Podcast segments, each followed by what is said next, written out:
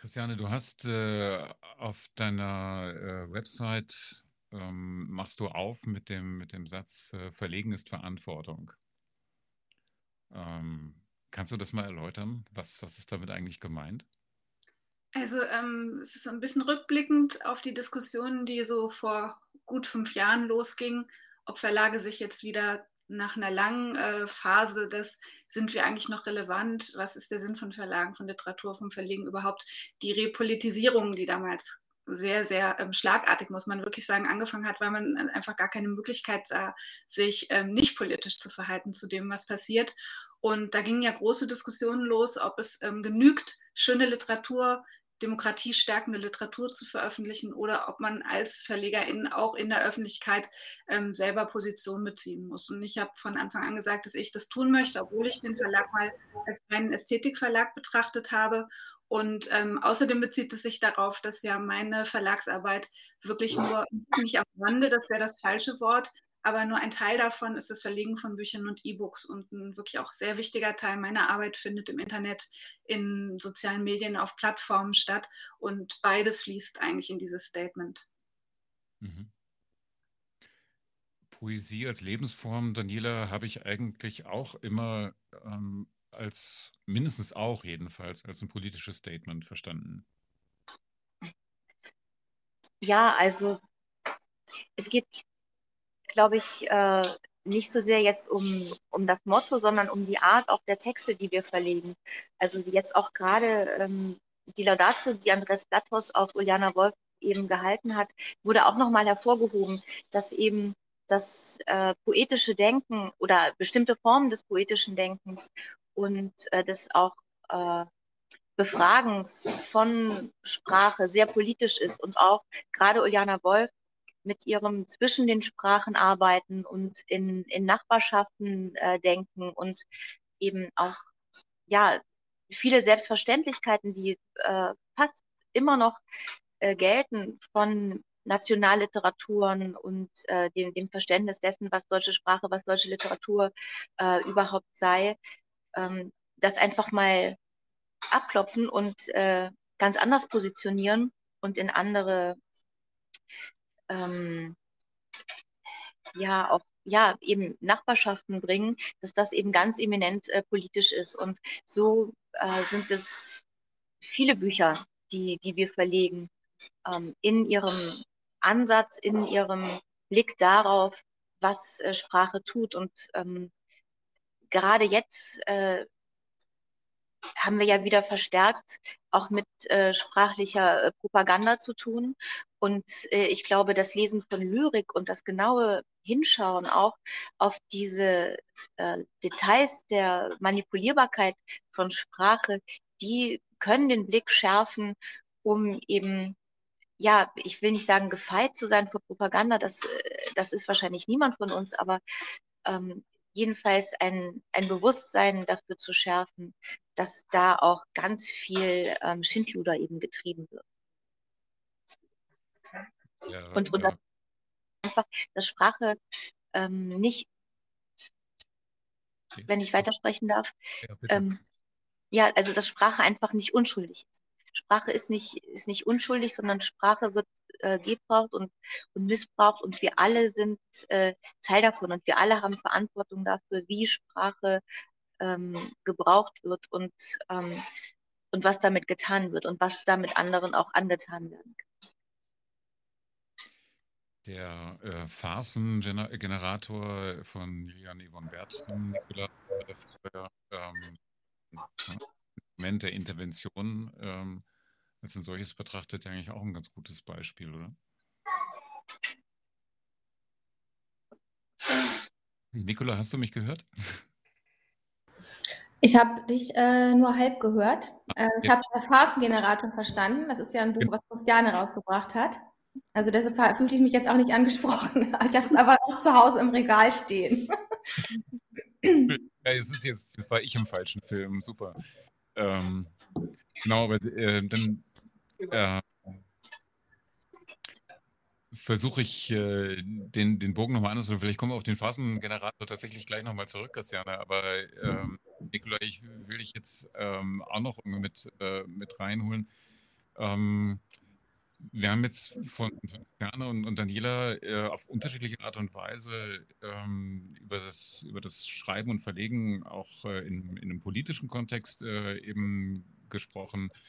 Ähm, wenn wir uns jetzt mal so ein bisschen auf einer inhaltlichen Warte her so der, der Relevanz äh, dessen, was an, ähm, an Texten, an Themen, äh, an Stimmen verhandelt wird, nähern. Ähm, Nachts wach von äh, Bertha Arlo finde ich da, ähm, es hat jetzt mit der, der, Ukraine nichts zu tun, es hat mit Covid nicht direkt was äh, zu tun, aber äh, dennoch hat es ein, ähm, einen unglaublichen Impact auf, auf das, was uns alle, äh, ja, wenn man uns hier hier zum Beispiel betrachtet, in äh, gar nicht so weiter Ferne ähm, betreffen wird. Äh, sind solche Texte für dich dann auch an solchen was Relevanzkontext irgendwie gehört? Äh, ja, auf jeden Fall. Also ich habe auch schon oft in, auf verschiedenen Podien, äh, an verschiedenen Orten gesagt, dass für mich Verlegen eine öffentliche Handlung ist und auch eine politische Handlung dadurch. Also weil bestimmte Texte und Stimmen eben in Buchform in eine Öffentlichkeit gestellt werden und dort ja eine Geschichte bekommen und hoffentlich auch Aufmerksamkeit. Und der Titel, den du gerade erwähnt hast, ähm, der spielt ja in einem Pflegeheim, ist geschrieben von einer acht, über 80-jährigen Frau, die jetzt unter Pseudonym veröffentlicht hat, wie so eine Art über 80-jährige Whistleblowerin, die eben 20 Jahre lang im Nachtdienst als Pflegehelferin gearbeitet hat und ähm, aufgeschrieben hat, was sie dort erlebt hat. Und ich habe das äh, gelesen, das Manuskript, und ich äh, war völlig erschüttert. Ähm, gleichzeitig ist es aber auch in so einer ganz trockenen Sprache verfasst, zwischendurch auch sehr menschlich, also ständig diese komplette Überforderung, die man als äh, Leserin dann auch aushalten muss, wird erzählt und gleichzeitig auch diese, naja, existenzielle ähm, Normalität. Also wir alle müssen sterben, wir alle werden alt und wir müssen uns dem irgendwie stellen. Und wie kann man äh, sich dem stellen? Das finde ich ist schon ein sehr relevantes Thema und äh, was ich jetzt vielleicht dazu noch sagen kann, ist irgendwie diese aktuelle Diskussion über dieses Buch, was ähm, ja vor ein paar, also im aktuellen Literaturclub vom ähm, Schweizer Fernsehen diskutiert wurde, von Elke Heidenreich und Sieglinde Geisel, Nicola Steiner und Philipp Tingler. Und Philipp Tingler hat dann dieses Buch in die Kamera gehalten und gesagt, das ist keine Literatur, das ist eine Beschwerde. Und ähm, ich fand es super, weil ähm, seitdem nenne ich meinen Verlag auch Verlag für Beschwerdeliteratur weil ich finde, eine Beschwerde kann ja trotzdem Literatur sein. Und das fand ich halt sehr interessant, sozusagen diese implizite ähm, Ablehnung eines Textes, der etwas anklagt, ähm, als etwas, was nicht literarisch sei. Also ich, ich habe ja ein komplett anderes Programm jetzt als Christiane und Daniela. Gleichzeitig, glaube ich, ähm, haben wir alle auch ein ähnliches Verständnis von Wirksamkeiten ähm, für die Texte, die wir verlegen. Und äh, ja, äh, bei mir ist sozusagen dieser, diese Beschwerdeliteratur ganz gut aufgehoben.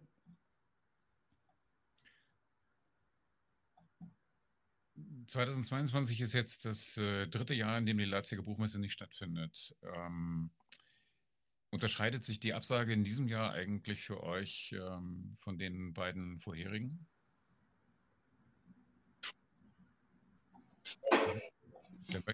Christiane? Ähm,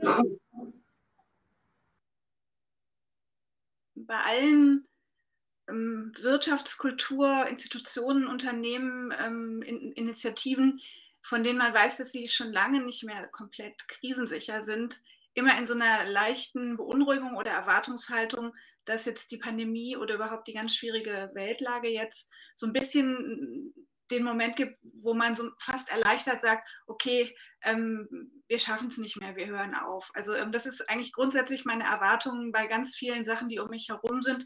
Und es ist auch eine Sache, die meine Arbeit ganz negativ beeinflusst, weil früher war ich das Hybride im Inneren und außenrum war alles sehr stabil und ähm, geordnet und etabliert.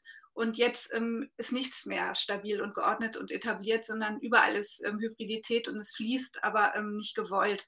Und deswegen, also ich erwarte eigentlich immer so, so das Endgültige aus von, von Sachen, die äh, kurzfristig abgesagt werden. Deswegen beunruhigt mich das schon, wenn es mehrfach in Folge passiert. Aber ähm, hier war ja, glaube ich, jetzt so ein bisschen das Schockmoment, ähm, so ein bisschen wie bei den politischen Maßnahmen dieses Hin und Her dass man das ja auch schon ein bisschen früher hätte absehen können, dass genau dieser Punkt wieder ähm, erreicht wird. Die Inzidenzen dreuen wieder, ähm, die Verlage wollen nicht noch mehr finanzielle Risiken eingehen, die Großverlage, weil ähm, ja Personal und so weiter dann auch nochmal extra kostet. Also ich fand es ähm, merkwürdig und erwartbar zugleich. Persönlich war ich jetzt emotional nicht so sehr betroffen, weil ich keinen Stand gebucht hatte. Nicola, wie ist es ähm, für dich? Hat das für dich jetzt als äh, Verlegerin ein, ein ähm, was, was, bedeutet das ganz konkret, dass äh, Leipzig abgesagt worden ist? Also ich war schon sehr ähm, wütend und auch traurig, ehrlich gesagt, also weil ich mich endlich mal wieder entschieden hatte, einen Stand zu haben. Ich hatte bisher erst einmal einen Stand in Leipzig und einmal einen Stand in Frankfurt, auch dann mit, äh, übrigens mit Daniela Seel und auch einmal mit Christiane zusammen. Also wir sind hier in unserer guten Messerunde eigentlich gerade. Äh, und ich äh, habe mich wirklich darauf gefreut, weil diese drei Jahre waren jetzt schon ganz schön zäh. Ähm, ich bin eigentlich immer auf den Messen, bin so eine Art frei äh, flottierendes Molekül und dieses Mal eben mit Stand hätte das nochmal eine ganz andere Messe für, für den Verlag und auch für die Bücher äh, wäre das gewesen ja, ich hatte sogar für das Jahr davor einen Stand geplant in Leipzig, der wäre auch witzig gewesen, und zwar mit äh, drei Verlegerinnen, einmal Ink Press aus der Schweiz, Susanne Schänzle, und einmal mit Anna Jung, noch bei Jung und Jung, als Jung und Jung noch Jung und Jung war, sozusagen. Und das wäre so ein Dreiländereck-Verlag, äh, Verlagsstand gewesen mit drei Verlegerinnen. Also man kann ja auch die Messen so äh, ganz toll bespielen und sich äh, mit diesen ähm, Ständen da neue Kooperationen und neue ähm, ja, Freundschaften irgendwie erspielen. Aber dieses Jahr fand ich, war es nicht ganz einsehbar, fand ich diese Absage. Wir hatten eigentlich da noch keine so eine hohe Inzidenz. Es war diese, diese Begrenzung der Gäste waren äh, klar. Es gab irgendwie eine Abnahme durch äh, Sachsen. Äh, und meiner Meinung nach war das einfach eine Art politische, also kulturpolitische Geschichte und die hat mich schon ziemlich geärgert. Also sozusagen die großen Konzernverlage drücken äh, stellen sich hinter Frankfurt. Das war so, was bei mir ankam. Mm, und jetzt, man sieht ja auch sozusagen, wie Leipzig geliebt wird, weil jetzt ja auch einiges in Leipzig doch passiert. Ähm, und ich glaube, das hat jetzt auch ganz gut getan und das wird auch Leipzig sehr gut tun und auch den Verlagen und den Autoren und Autorinnen, dass da jetzt einfach doch was stattfindet und dass äh, man eben die Messe nicht so fallen lassen kann und einfach kalt stellen kann. Es wird ähm, wahrgenommen, dass ähm, es der Branche eigentlich bestens geht, dass die Bücher sich auch ohne Buchmessen verkaufen. Ähm, das ist wahrscheinlich eine höchst privilegierte Perspektive. Daniela, kannst du ähm, aus deiner Perspektive, du hast, bist, glaube ich, bislang in den letzten, ich weiß nicht wie viele Jahren, äh, auf jeden Fall, wenn ich in Leipzig war, warst du immer äh, auch dort mit dem Stand vertreten. Ähm, kannst du das für, für uns mal einordnen, was das ähm, auch in der Hinsicht eigentlich bedeutet? Ja, also es ist absolut ähm, nötig gewesen, dass jetzt diese Initiative stattgefunden hat. Und ich bin Live Kreinus und äh, Gunnar Schneebrück unendlich dankbar, dass die die Pop-Up-Messe ins Leben gerufen haben und auch äh, das äh, Leipzig liest trotzdem Programm stattfindet, weil einfach äh, die persönlichen Begegnungen unabdingbar sind für die Bücher, für die Literatur und ähm, den Statements jetzt äh, bei der äh, Preisverleihung zum Preis der Leipziger Buchmesse durfte man entnehmen, dass auf jeden Fall es nächstes Jahr auch weitergeht, dass äh, da wohl auch schon finanzielle Zusagen gemacht wurden durch das Land, durch die, durch die Stadt und so weiter. Und ich äh, fand es auch äh, einen absoluten Affront in diesem Jahr, der, äh, der Verlage so kurzfristig abzusagen und äh, dadurch die ganze Messe ins Wanken zu bringen, weil äh, es eben um so viel mehr auch als Wirtschaft geht.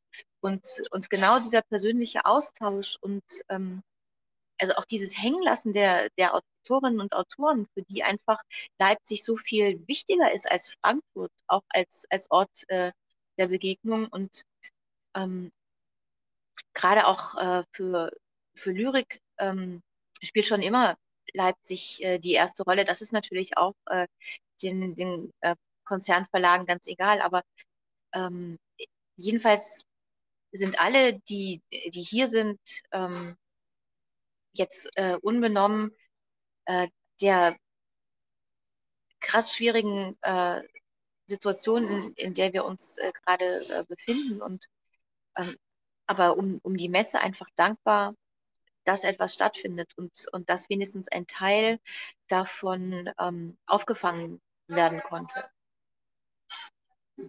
Und also ich, naja, es, sehr viele Festivals äh, konnten nicht stattfinden oder konnten nur online stattfinden und sehr viele äh, Veranstaltungen auch in Buchhandlungen und in äh, Literaturhäusern und so weiter konnten nicht stattfinden und die sind essentiell. Also das Lesen nur mit sich zu Hause, das ist eine Sache, aber das, äh, das, das genügt eben nicht. Und jetzt die Jahre der Pandemie und des großen Ausfallen haben das eben auch gezeigt. Die Leute sind völlig digital müde und, äh, und wollen das, das Wiederhaben auch, dass über Bücher anders gesprochen wird und dass, dass die Themen äh, der Bücher, äh, was, was die Menschen angeht, dass das eben auch ein Ort der, der Begegnung und des Austauschs sein kann, ein, ein Anlass dafür und nicht etwas, was sich für mich im, im stillen Kämmerlein oder vor meinem Bildschirm ausmacht.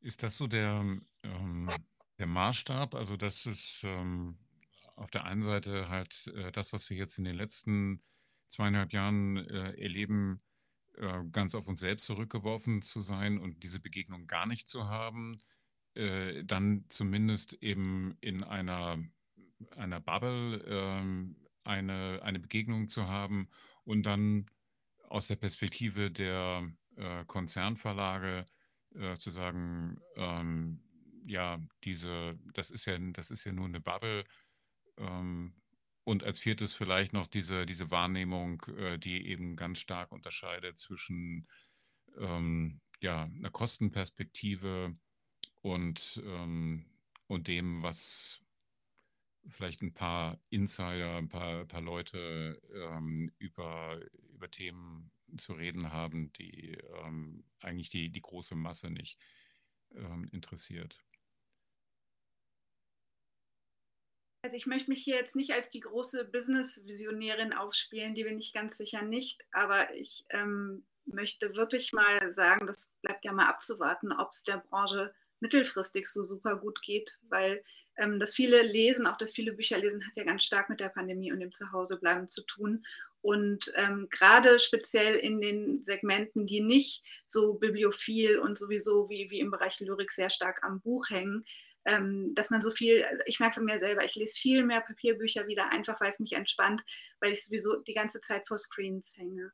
Ähm, und auf der anderen Seite finde ich grundsätzlich ein ganz großes Problem, dass der Literaturbetrieb ja eigentlich ähm, schon seit ich so hauptberuflich in ihm tätig bin, also in den letzten zehn Jahren, ähm, permanent darüber redet, wie machen wir uns zukunftsfähig, wie äh, schließen wir neue Leseschaften und so weiter. Und äh, meiner Meinung nach wäre die allervernünftigste Maßnahme gewesen, innerhalb des sogenannten Literaturbetriebs viel, viel solidarischer, viel weniger kompetitiv zu arbeiten.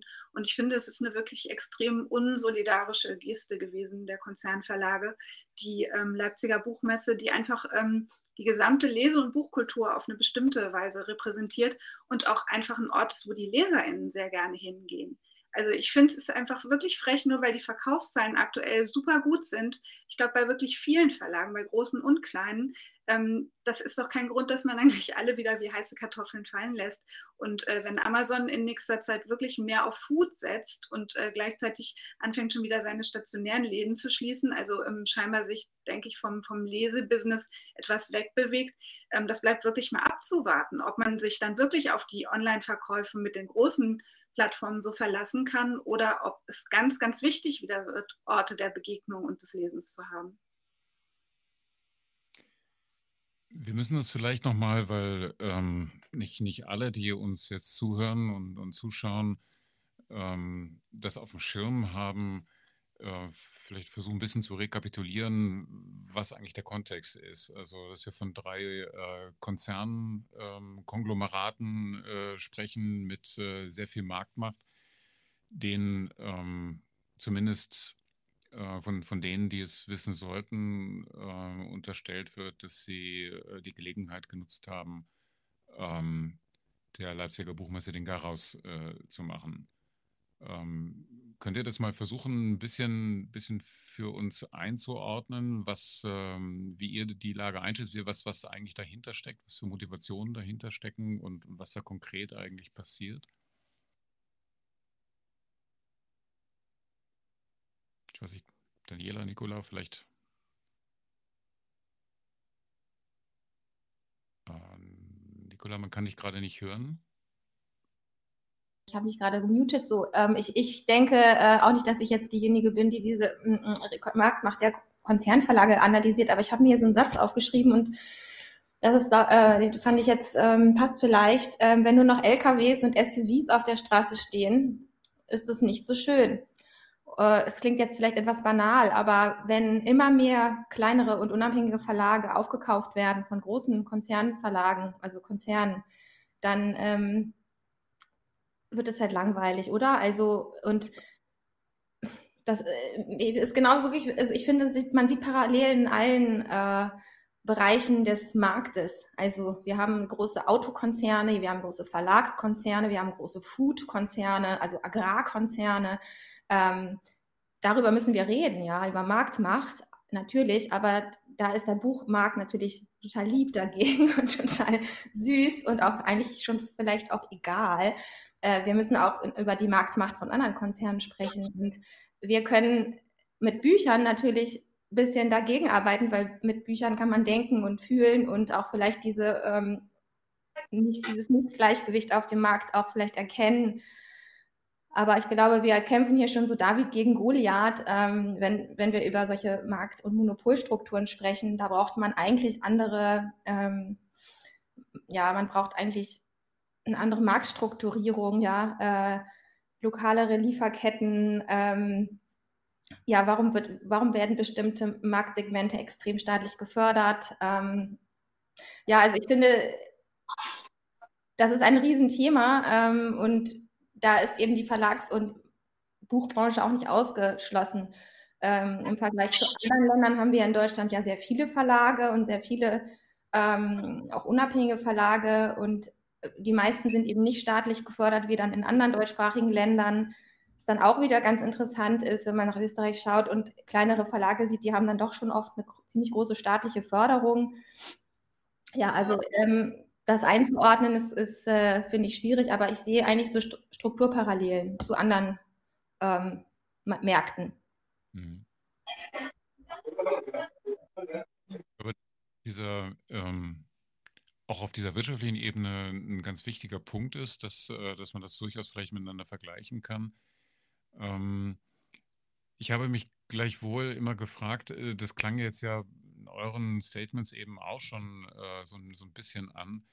Ähm, wenn ich das ähm, höre, was ich in Bezug auf die Messe von der, von der gesellschaftsbildenden, integrativen Wirkung der Messe oder von der Messe als der Infrastruktur des deutschen Geisteslebens äh, spreche, von der Kulturkraft des Buches, ähm, etc., dass sich das manchmal so doch ein bisschen sehr nach Sonntagsrede anhört. Ähm, und ähm, diese Frage nach der Relevanz äh, dessen, was man da tut, ähm, sich vielleicht doch noch ein bisschen anders beantworten muss. Oder wie seht ihr das? Also ich denke, dass beide Messen ähm, extreme Transformationsprozesse noch durchlaufen müssen, um wieder so relevant zu sein, wie es äh, gerne gesagt wird, dass sie sind. Aber das ist ähm, einfach kein, kein Umkehrargument zu, man macht jetzt einfach den Laden gleich dicht. Es geht nicht darum, dass die Sachen nicht verändert werden müssen. Und gerade, ähm, man könnte es ja zum Beispiel auch andersrum sehen, die ähm, Leipziger Messe oder die Art, wie dort äh, die Messe für die Zukunft gestaltet wird, das ist zum Beispiel, wenn eine ähm, extrem literaturbezogene Messe ähm, mit direktem Kontakt zwischen Autorinnen, Leserinnen und ähm, äh, Verlagen ist, die könnten ja auch sagen, wir haben keine Lust mehr auf die Konzernverlage wir suchen uns noch eine andere Finanzierungsebene. Wir wollen nicht mehr so eine ähm, wirtschaftsmäßige Messe. Guckt euch Frankfurt an, das ist eine reine Content-Messe inzwischen. Warum heißt es eigentlich noch Buch und so weiter? Man kann die Kritik aus ganz verschiedenen Richtungen formulieren und immer ist was Wahres dran und immer trifft sie nicht 100 Prozent ähm, so zu, dass es ein Argument dafür ist, dass es einfach weitergeht wie immer oder dass es aufhört. Also ich glaube, es wäre wirklich sehr sinnvoll, das, was ich meine, ähm, dass immer so viel nebeneinander her passiert und jeder sein Ding macht, dass man einfach, ähm, so wie man sich das für die Gesellschaft und die Demokratie und die Politik wünscht, ähm, das wäre, glaube ich, für den Literaturbetrieb genau die gleiche Maßnahme, dass man alles mal in Frage stellt und ähm, gemeinsam neu verhandelt, wie das weitergehen soll. Das fände ich sinnvoll nicht einfach nur immer enttäuscht sein, äh, Hü und Hort vor und zurück, ähm, Zusagen, Absagen. Das zieht sich jetzt schon eine ganze Weile hin und ich glaube, das liegt auch ein bisschen daran, dass ähm, die wirkliche Vision fehlt. Es gibt immer Zukunftskonferenzen, aber da geht es ja eigentlich immer nur darum, wie man so eine Art Fantasie, nicht Fantasy, sondern so eine Fantasielese schafft, die wieder ähm, gute Geschäfte und ähm, Geschäftssicherung bringt, gestaltet, statt zum Beispiel zu schauen, ähm, es ist ja nicht so, als ob das Erzählen aufgehört hätte und nicht ähm, ganz viele andere Art von Literatur längst an anderen Orten entstanden ist, dass man sich vielleicht mehr öffnet. Die Frage, ähm, muss man sich hier öffnen und muss man andere Sachen vielleicht abkappen, die nicht mehr passen, die nicht mehr zeitgemäß sind? Also es ist immer so linear gedacht, statt dass man halt wirklich das mehr so lauter so kleine Verhandlungsinseln und ähm, wie Daniela vorhin sagte, in neue Nachbarschaften stellen. Ich glaube, das wäre auch hier die Ansage.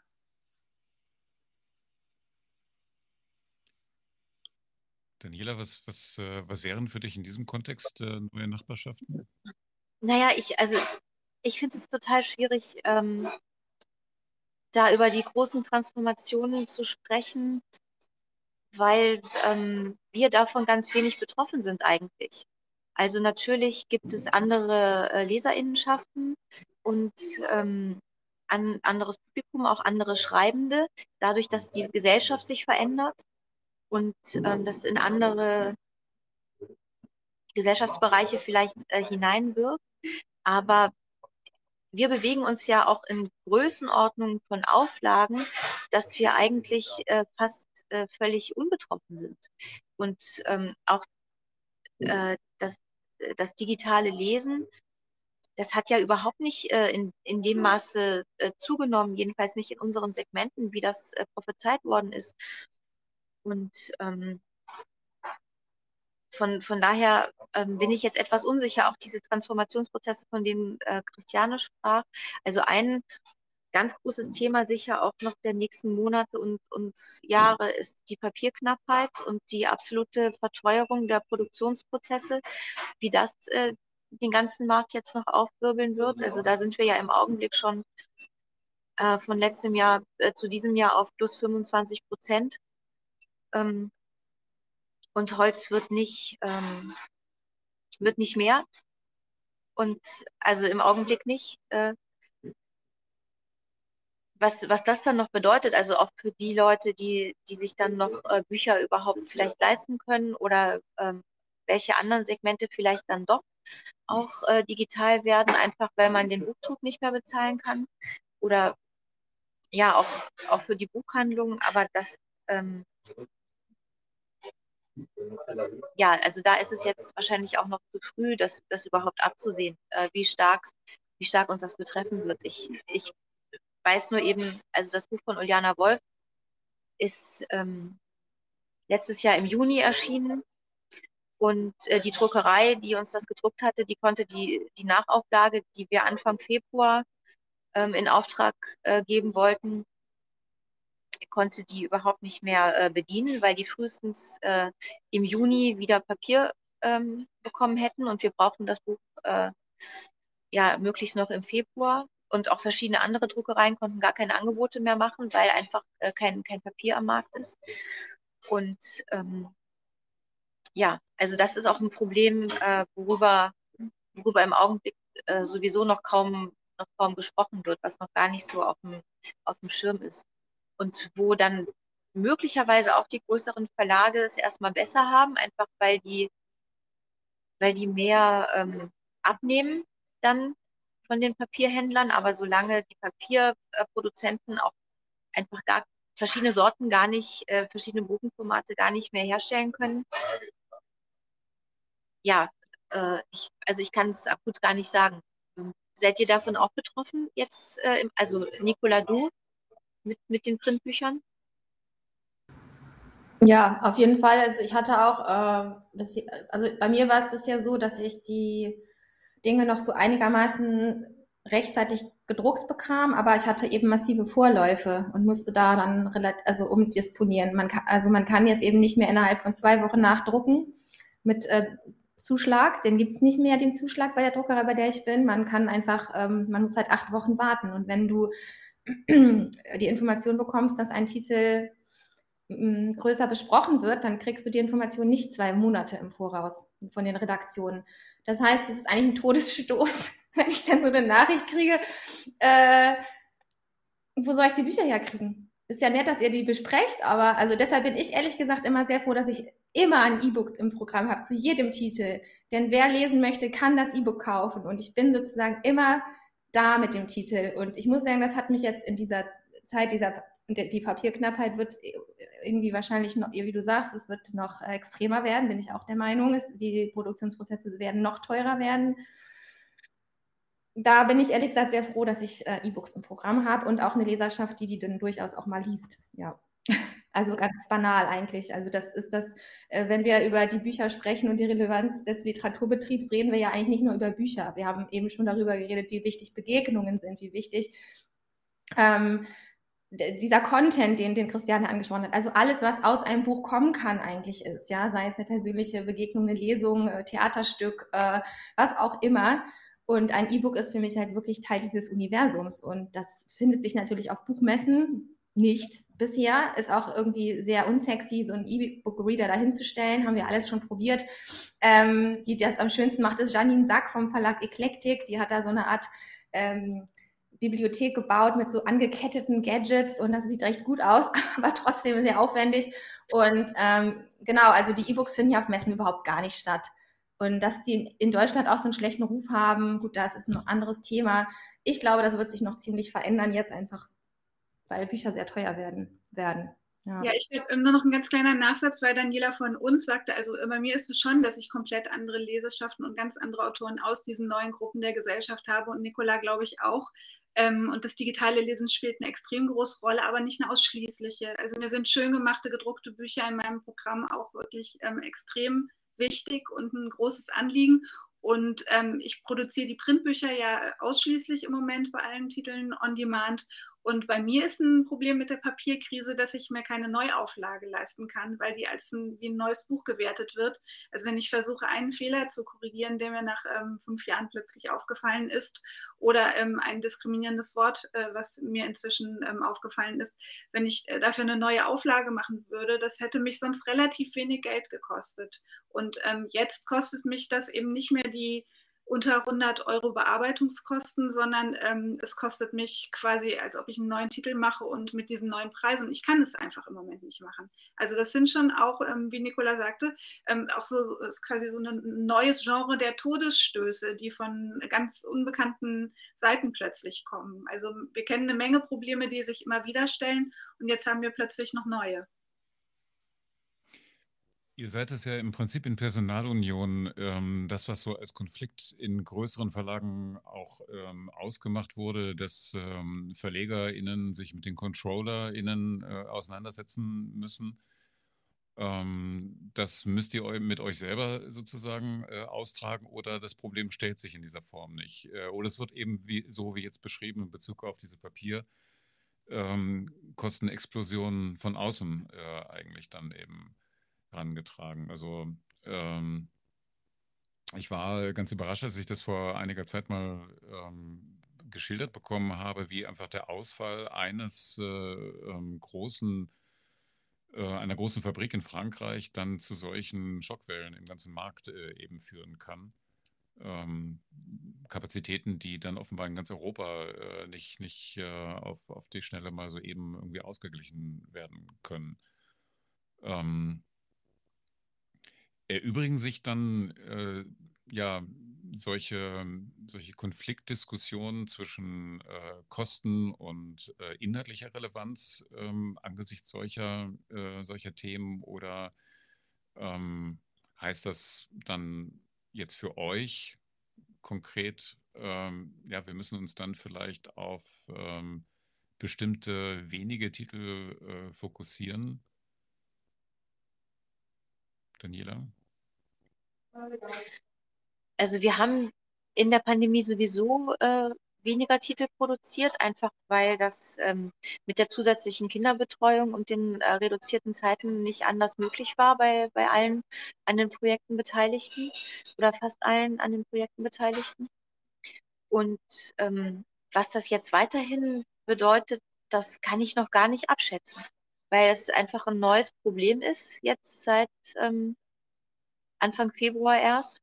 Und wir haben jetzt einen Titel in der Fahnenkorrektur, wo eben auch das, das Angebot, was wir hatten vom letzten Jahr, das ist auch ein Buch, was ich äh, verzögert hatte, nicht mehr äh, gültig ist und die neuen Preise einfach ähm, enorm sind. Und ich weiß nicht, welchen Verkaufspreis ich ansetzen kann. Also anders als bei Juliana, wo ich ja jetzt dann nicht bei der Nachauflage den Verkaufspreis ändern konnte, muss ich da den Preis erhöhen, aber es ist mir unklar, bis wohin man gehen kann und was das für die Auflagenhöhe bedeutet und auch für die nachfolgenden Titel. Da habe ich jetzt noch nicht mal Angebote, weil von Anfang äh, Februar bis, bis jetzt dann äh, kann sich ja schon wieder etwas äh, sehr, sehr deutlich äh, verschlechtert haben, auch in der Liefersituation.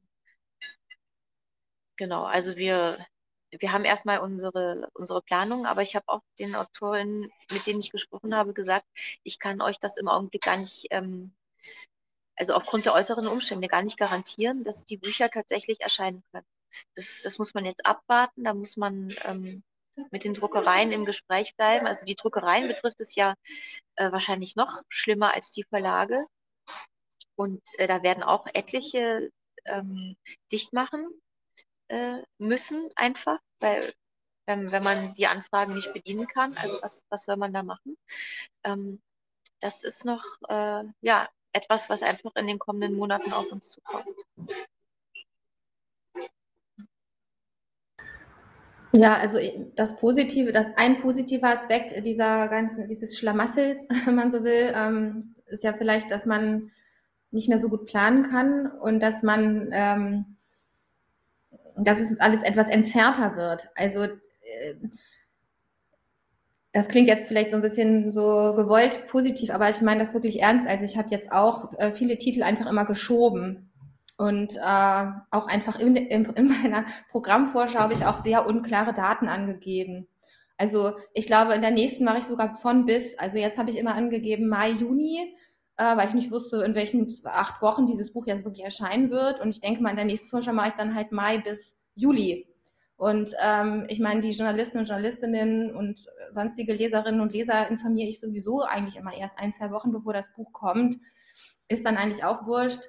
Und ich glaube, ähm, das ist auch der Vorteil dieser kleinen Strukturen, die an Daniela vorhin ja auch, oder kleineren Strukturen, die Daniela ansprach, also dass unsere Auflagen sozusagen eh kleiner sind und dass wir vielleicht von vielen Sachen auch dann erstmal nicht so extrem betroffen sind. Wir können halt auch leichter umsteuern, weil wir haben nicht so massiv viel Personal dranhängen und wir können leichter auch unsere Abläufe anpassen. Also ich glaube, das ist ein riesen Vorteil jetzt in, der, in den Phasen, in denen wir uns gerade befinden, Corona, jetzt dieser Krieg. Also ehrlich gesagt weiß man ja überhaupt gar nicht mehr, worüber man reden soll. Also relevant ist ja gerade wirklich was ganz anderes. Äh, äh, wenn wir über nukleare Bedrohung und Dritten Weltkrieg reden, also ich meine, da möchte man ja am liebsten gar keine Bücher mehr machen. Also es ist, äh, es ist relevant. Ne? Das ist schon natürlich die, eine Frage für unsere Zeit. Und ich glaube, wir haben aber die Möglichkeit, sozusagen diese Zeitläufe zu entzerren. Also das sehe ich als einen wirklichen Vorteil an, dass ich, ich hatte jetzt auch gerade Corona, bin einfach immer noch massiv müde und ich kann mich halt auch mal nachmittags hinlegen und dann kommt das Buch halt einfach zwei Monate später. Also ich glaube, das sind alles Vorteile, die einen auch durchhalten lassen. Ähm, man muss nicht mit dem Controller sprechen. Das stimmt. Ähm, bei mir ist es so, dass die Titel, also nichts, was bei mir erscheint, ist darauf angelegt, dass es äh, zu Gewinnen führt im eigentlichen Sinne. Also ähm, ich bin sehr zufrieden, wenn die Bücher ihre Kosten einspielen. Wenn eins mal darüber hinausgeht, ist es ein wunderschönes Ereignis. Aber ich mache ja Querfinanzierung, deswegen gibt es zum Beispiel das Merchandise der präraphaelitischen Girls. Ähm, einfach, und wenn ein Titel teurer wird, weil das Papier teurer wird, dann ist mein Gedanke halt, ähm, da muss ich ein paar Tassen mehr verkaufen. Also so kalkuliere ich im Moment und das funktioniert auch einigermaßen gut. Ich habe auch meine, meine Produktionszyklen in einer Weise verändert, die ich mir vor ein paar Jahren nicht hätte vorstellen können. Also ich hatte immer, ich konnte rasend schnell Titel machen, einfach ähm, weil sie kamen aus dem Netz in gewisser Weise. Man hat sehr schnell interagiert. Die Technik hat es ermöglicht, die Tools und die Vertriebsmöglichkeiten auch. Das hat sich fast ins Gegenteil gekehrt. Das ist so eine Art Schneckenpost im Imperium geworden, was ich hier durch die Gegend schiebe. Und ähm, zwischendurch kommen mal wieder diese eruptiven, schnellen Momente. Aber ähm, auch die, diese Mischung aus ähm, Krankheit, alle sind krank, alle haben Gedächtnisprobleme, äh, sei es durch Corona oder ähm, pandemiebedingte ähm, seelische Probleme. Ähm, wenn es mir gut geht, geht es vielleicht der Grafikerin gerade schlecht. Also es sind, wenn dann Ketten in der Weise plus Papierkrise, plus dieses und jenes. Man, man darf sich einfach nicht mehr aufregen, wenn man schiebt und schiebt und schiebt. Ich glaube, dass man einfach nicht den Laden zumacht, ist schon eine ganz große Leistung. Ähm, uns kann wenigstens keiner naheliegen, ähm, verschwindet, macht doch endlich zu. Also diese Abhängigkeit haben wir nicht. Und es gibt auch schon ein gegenseitiges sich stützen unter ähm, kleineren Verlagen, dass man sich ähm, mitnimmt zu Geschichten und auch auf Sachen aufmerksam macht. Also Solidarität ist ja in den kleineren Strukturen relativ gut funktionierend und das hält uns, glaube ich, auch ähm, ähm, ein bisschen am Leben. Ich würde es gerne mal aufgreifen, was ähm, Nicola eben angesprochen hat. Ähm, wie greift ihr für euch ähm, persönlich, aber auch jetzt äh, mit Blick auf ähm, das, was ihr in euren Verlagen macht, ähm, diese Situation der, äh, der letzten drei Wochen äh, dieses Krieges eigentlich auf?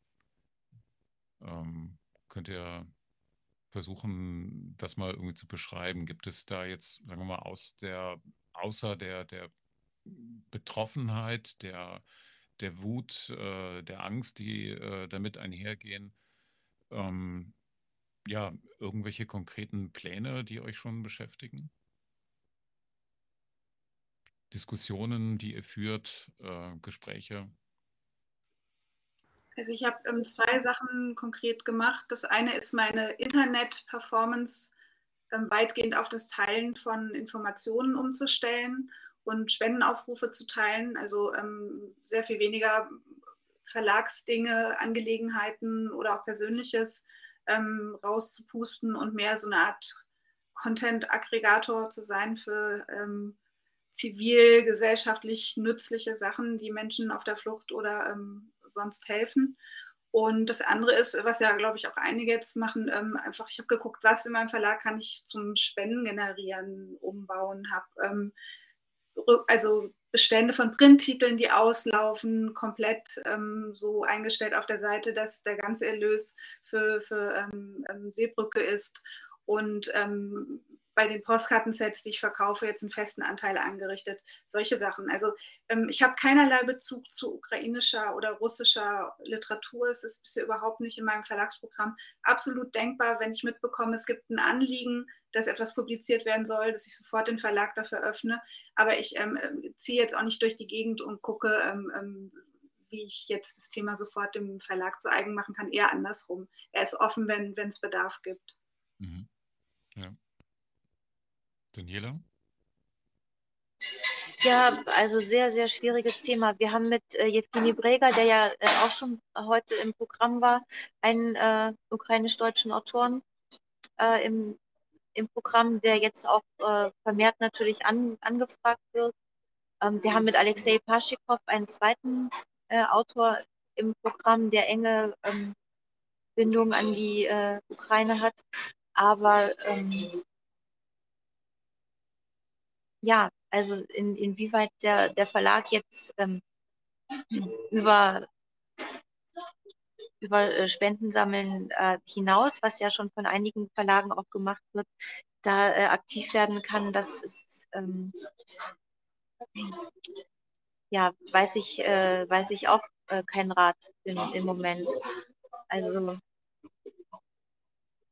mir geht es wie Christiane. Ich habe jetzt vor allen Dingen äh, also Instagram habe ich so gut wie gar nicht äh, bedient und auf Facebook bin ich auch vor allen Dingen äh, jetzt dazu übergegangen, eben äh, Informationen zu teilen. Ähm, Und äh, wir haben äh, zu Hause konkret überlegt, ob wir äh, das schaffen könnten, eine Flüchtlingsfamilie bei uns aufzunehmen, auch in den äh, Büroräumlichkeiten. Ähm, ob, also, ob, ob das geht, weil die, die Familiensituation einfach auch schon durch die Pandemie natürlich extrem belastet ist. Und, ähm, und also ich äh, zum Beispiel auch ähm, mit Burnout äh, zu tun hatte, im, im Dezember vor allen Dingen. Es ist jetzt schon ein bisschen besser geworden wieder, aber einfach, ähm, Christiane hat es ja eben auch äh, gesagt, ähm, natürlich ist, ist unsere Situation äh, überhaupt nicht mit, mit der Situation der äh, jetzt aus der Ukraine Flüchtenden äh, ähm, zu, zu vergleichen. Trotzdem ähm, haben, also sind, sind wir in diesem Gespräch noch nicht zum, zum Ende gekommen, in, inwieweit wir ähm, diese, äh, diese, diese Belastung einfach noch, noch zusätzlich ähm, äh, führen können auch. Ähm, und dann zwei kleine Kinder im, im, im Kita-Alter, die natürlich auch äh, das irgendwie mitbekommen und, und da immer zu, ja, zu, zu navigieren, irgendwie die eigene Betroffenheit und sie aber möglichst davor zu schützen und und das dann aber doch nicht äh, zu können und, und damit umzugehen, ähm, ja, das, ähm, das ist im Augenblick äh, wichtiger als, als das Verlagsprogramm äh, dann auch in, in vielen. Mhm. Ja. Nicola, möchtest du noch? Ja, also ich, ähm, ich habe auch erst ange also erst lange überlegt, ob ich jetzt meine Verlagsarbeit so ganz normal weiterführe, aber habe mich dazu entschieden, das jetzt auch zu tun, ähm, weil ich glaube, das bringt jetzt auch nichts, sich hier totzustellen. Ich habe gleichzeitig auch einen Titel ja im Programm, der mit dem, äh, mit dem Beginn des Ukraine-Konflikts, also zwischen Russland und Ukraine, der Besatzung hier von äh, den Republiken und äh, Beschuss auch von Mariupol, der hat sich damit befasst, ähm, Sebastian Christ. Ähm, ich bin privat hier ein E-Book, wo er sozusagen ohne journalistischen Auftrag privat eben dahin in den Krieg gefahren ist 2014 und das E-Book habe ich jetzt eben kostenlos auf kostenlos gestellt. Ich sammle damit keine Spenden. Das war auch eine bewusste Entscheidung, weil ähm, ich nicht glaube, dass man jetzt irgendwie ein Buch kaufen muss, um zu spenden, sondern dann soll man halt spenden. Und ähm, dieses E-Book ist jetzt auf Platz 1 in der russischen Geschichte-Kategorie auf Amazon äh, in der Kategorie Gratis E-Books und das wird auch einen Monat da jetzt noch bleiben, weil wir haben, ähm, ich habe irgendwie so 140 auf Amazon verkauft. Ähm, es wird auch noch weiter hochsteigen und damit haben wir quasi einen Algorithmus russische Geschichte ein bisschen gehackt. Und das ist halt so eine kleine Guerilla-Maßnahme gewesen.